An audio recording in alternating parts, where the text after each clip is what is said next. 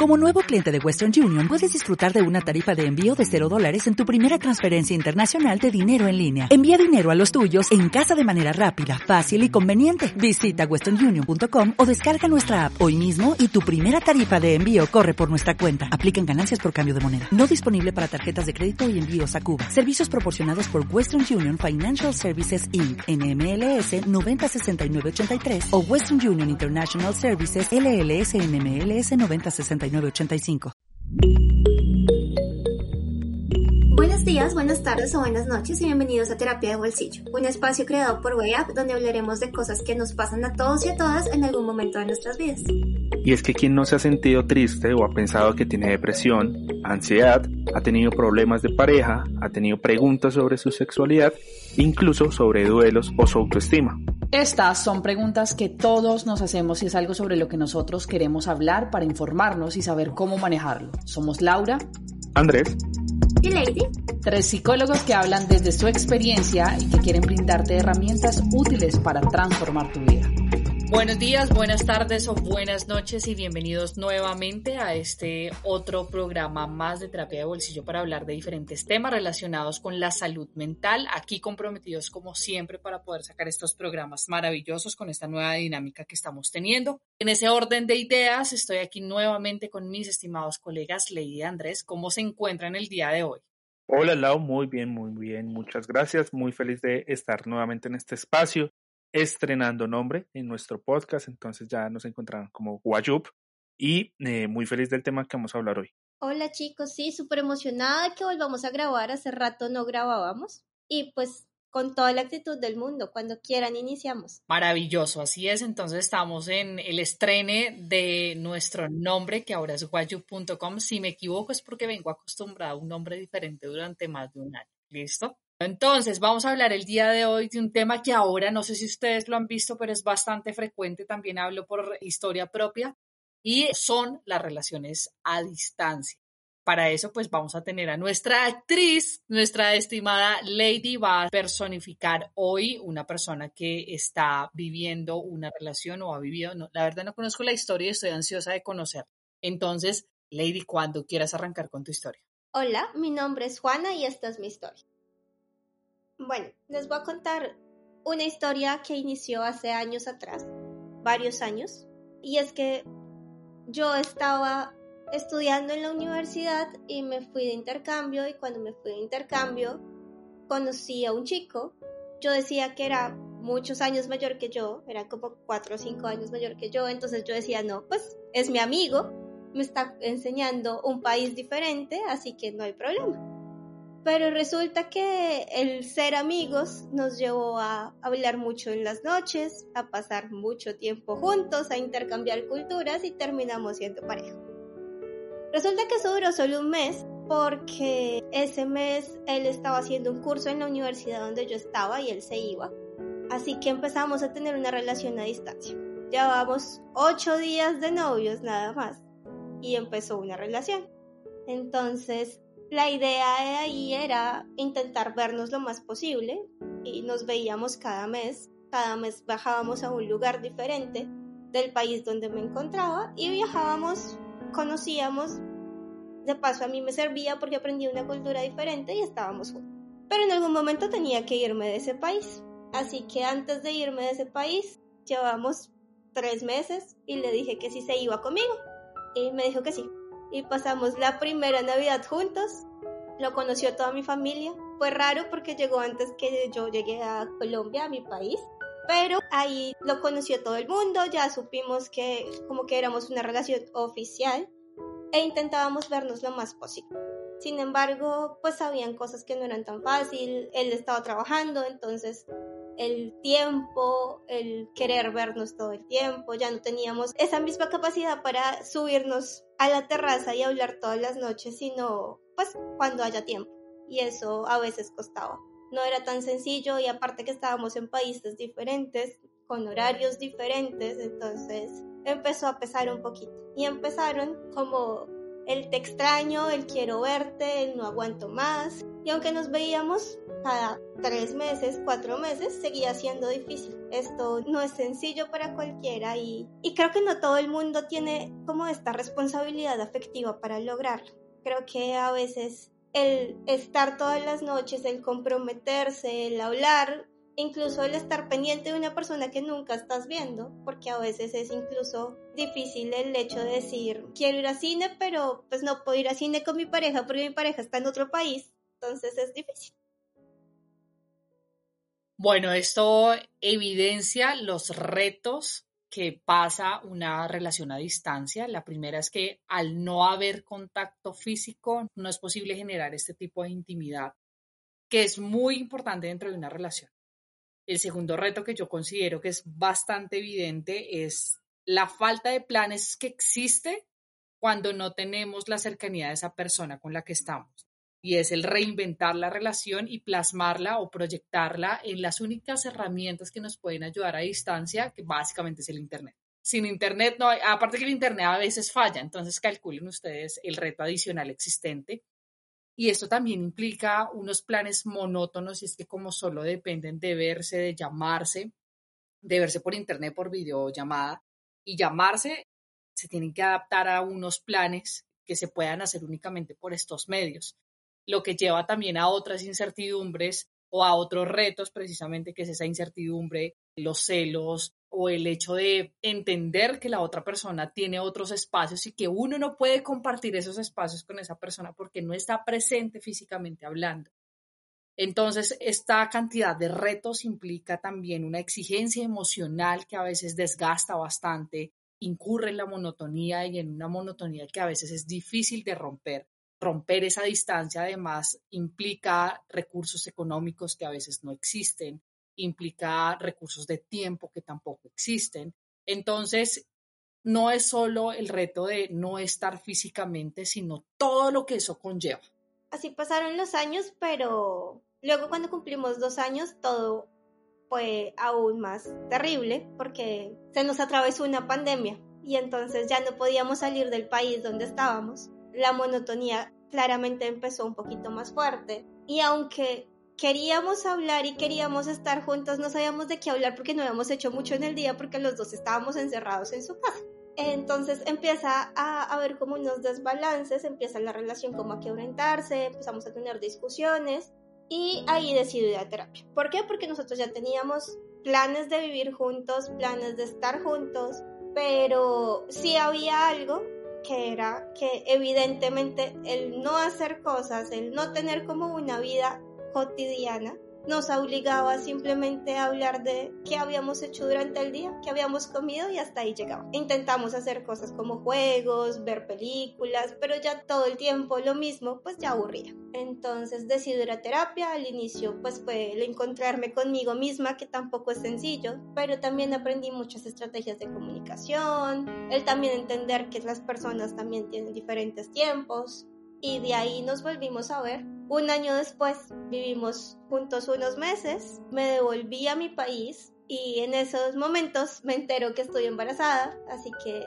ahorita estamos viviendo juntos y la idea es quedarnos juntos. Ya no somos dos, sino somos tres, entonces en este momento ya no es una relación a distancia como al inicio, pero es una relación que cambió 100% porque ya no es solamente pensar en los dos y tener esa cercanía que no tuvimos durante mucho tiempo, sino pensar en que también tenemos un hijo creo que también podemos evidenciar que las relaciones a distancia no llevan una etiqueta de bueno o malo, sino que pasan diferentes circunstancias que hacen que la relación a distancia sea diferente. Creo que eso es lo que determina a este tipo de relaciones. Efectivamente, cada una de sus dinámicas y de las relaciones tienen unos aprendizajes, unas herramientas, cosas positivas, si podemos verlos de esta manera, cosas que no son tan positivas o que son negativas, y lo que ocurre con las relaciones a distancia es que la comunicación se fortalece muchísimo, porque como vemos y evidenciamos, el contacto físico es casi inexistente. De esa manera las parejas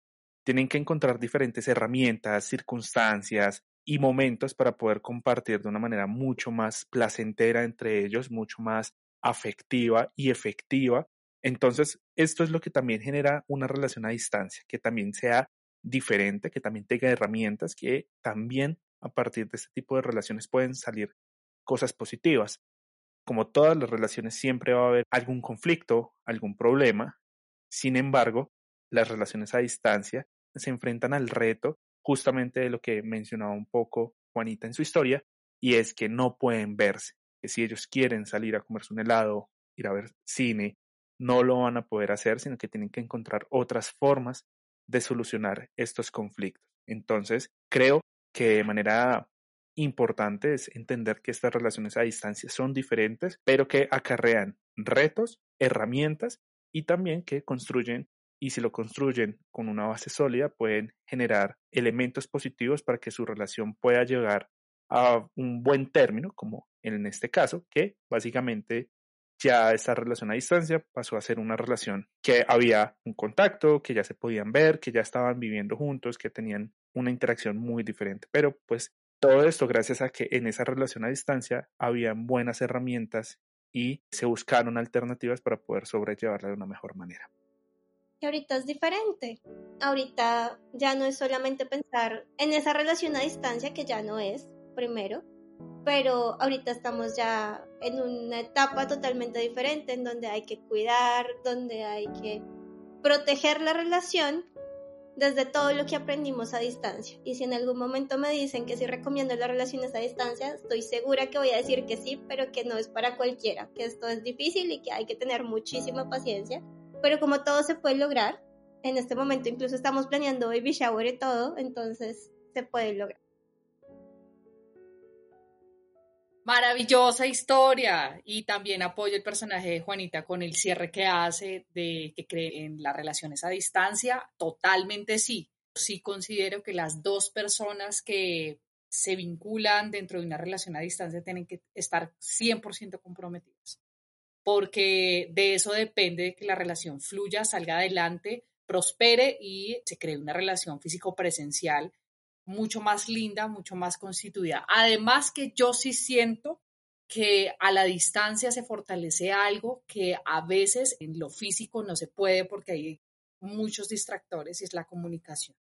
La comunicación, que es el único factor que mantiene unida una relación a distancia con las herramientas viables que existen, realmente es muy significativo. Es una de las bases principales con las que se construye una relación entonces, si se puede a distancia, en la cercanía todo fluye mucho más fácil. Es mi opinión al respecto. Primero, Lady, ¿cómo te sentiste con ese personaje? Y segundo, me encantaría escuchar las opiniones de ustedes dos. Ay, me sentí bien. Creo que tiene un final feliz bonito. Me imagino que pues también pasar por todo lo que pasaron no es sencillo, pero, pero creo que sigo creyendo en, en esa Juanita que las relaciones a distancia funcionan a veces nos dejamos llevar mucho por, por lo que dice la sociedad, de, no sé, amor de lejos, amor de pendejos, o felices los cuatro, bueno, diez mil frases que todo el mundo tiene acerca de esto, y creo que es más todas las personas y cómo se comunican entre ellas, que creo que es lo más importante en, en una relación a distancia, como lo decías tú, la comunicación.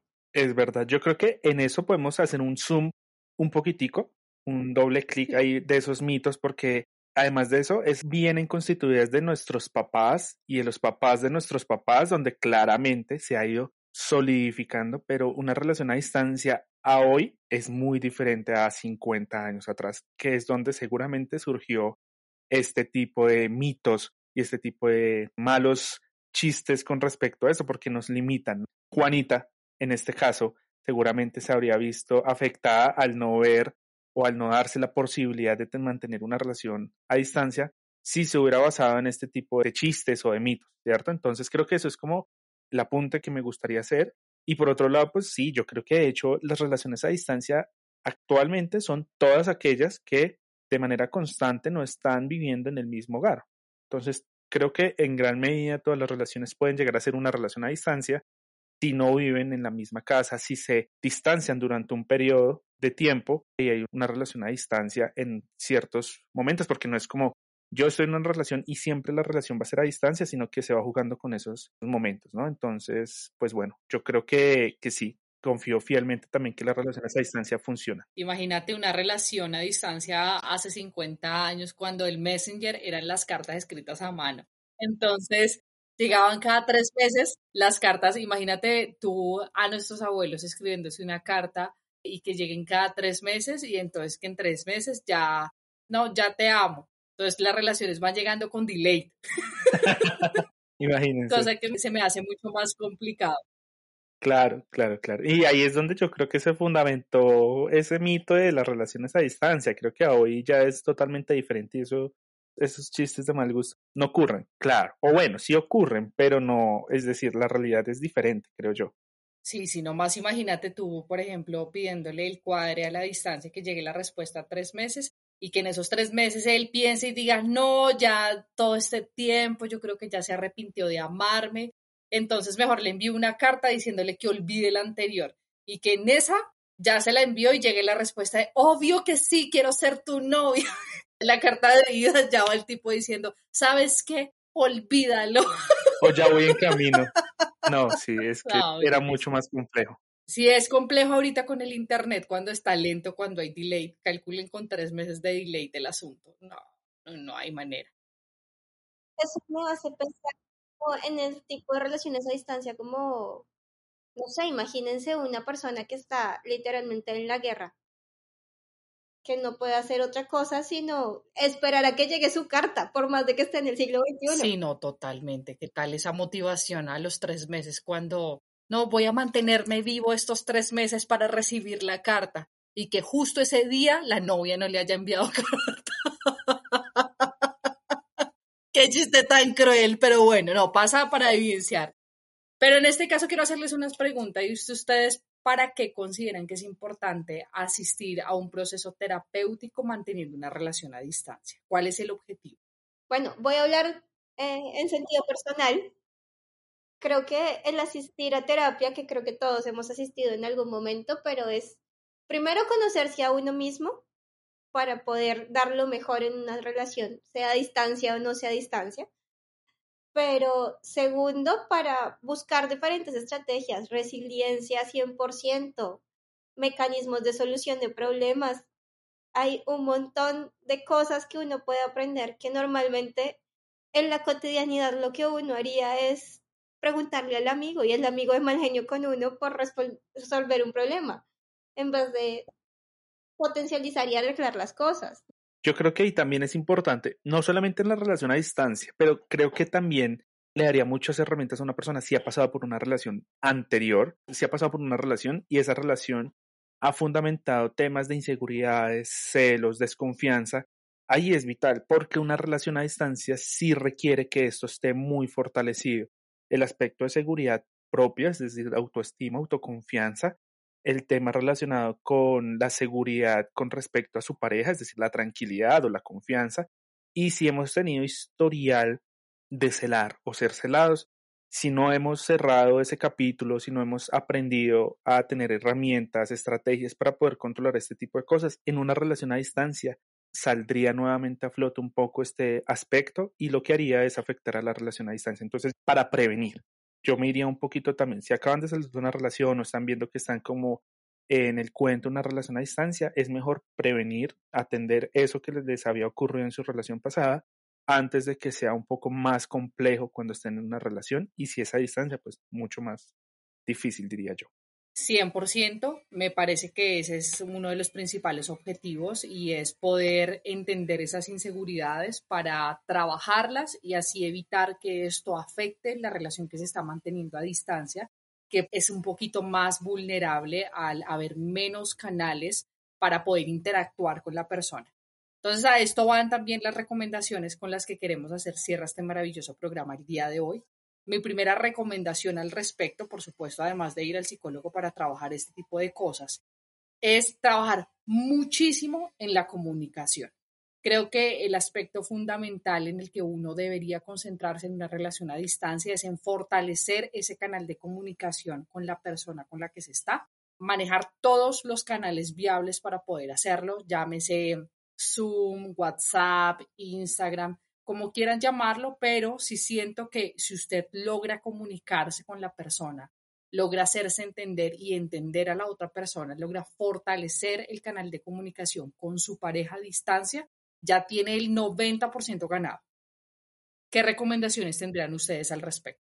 Yo creo que iría muy de la mano, ahí me tomo la palabra, y sería la comunicación y la comunicación afectiva y efectiva. Eviten, por ejemplo, yo les diría, tratar de hablar todo el día si es una comunicación que no está siendo afectiva y efectiva. Si lo están haciendo de manera automática, que no requiere ningún tipo de vínculo con la otra persona en ese momento de la comunicación, creo que es fundamental también que en cada momento en que interactúen, sean conscientes, sean muy cercanos y entiendan que la otra persona puede también estar en otros momentos completamente diferentes. Entonces yo creo que la comunicación afectiva y efectiva, es decir, que tenga una emoción, una emoción ojalá positiva, alegría, cariño, compromiso, lealtad, bueno, lo que nosotros queramos con respecto a esto, y que también sea una comunicación efectiva en el sentido en que comunique lo que nosotros queremos comunicar, porque solamente el comunicarnos sin que sea consciente o sin que nos involucremos en el proceso, a largo plazo lo que hace es un poco de fatiga. ¿Qué, qué opinas tú también, Lau, en ese tema de la comunicación? Porque siento que si se comunican y no hay un tema afectivo y efectivo, también podrían tener un momento de fatiga en ese punto. Pero diría que esa sería mi recomendación. Y entran como en ese sistema rutinario que es tan difícil lograr lidiar con él, lograr luchar contra él. Entonces, sí tienes razón en ese aspecto. Ley, ¿qué recomendación haría? Yo creo que todas van muy ligadas a la comunicación, pero yo hablaría de que hay que hablar de expectativas. ¿Qué esperas en la relación y qué quieres de la relación? Porque a partir de ahí se establece absolutamente todo. Es decir, si yo no, si yo quiero una relación, si, no, pues tampoco estoy diciendo como seria me voy a casar, voy a tener hijos, como en el caso de Juanita, pero mínimo qué espero de la relación, cuáles son los acuerdos, cuáles son los límites que va a tener esta relación.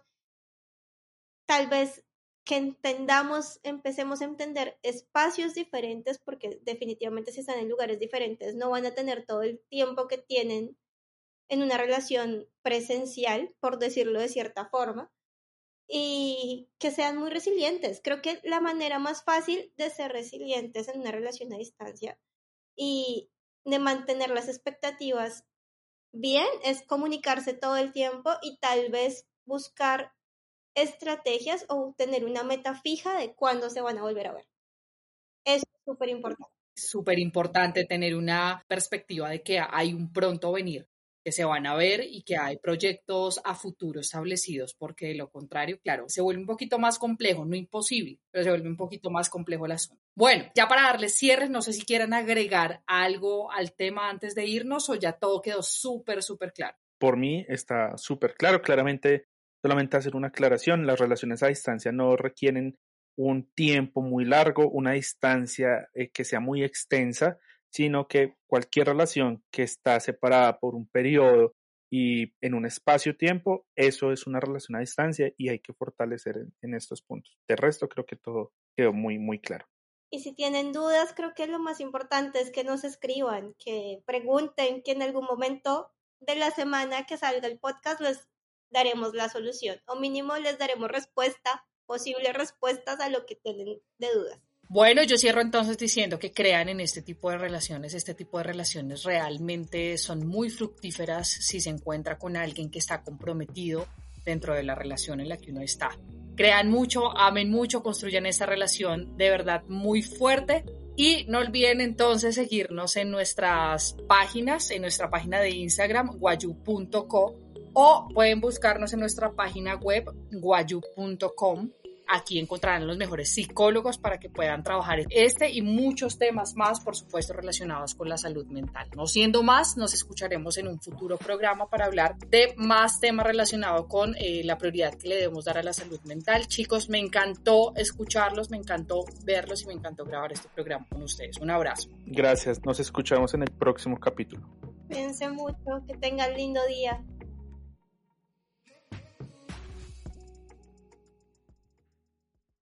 Oh, oh, oh.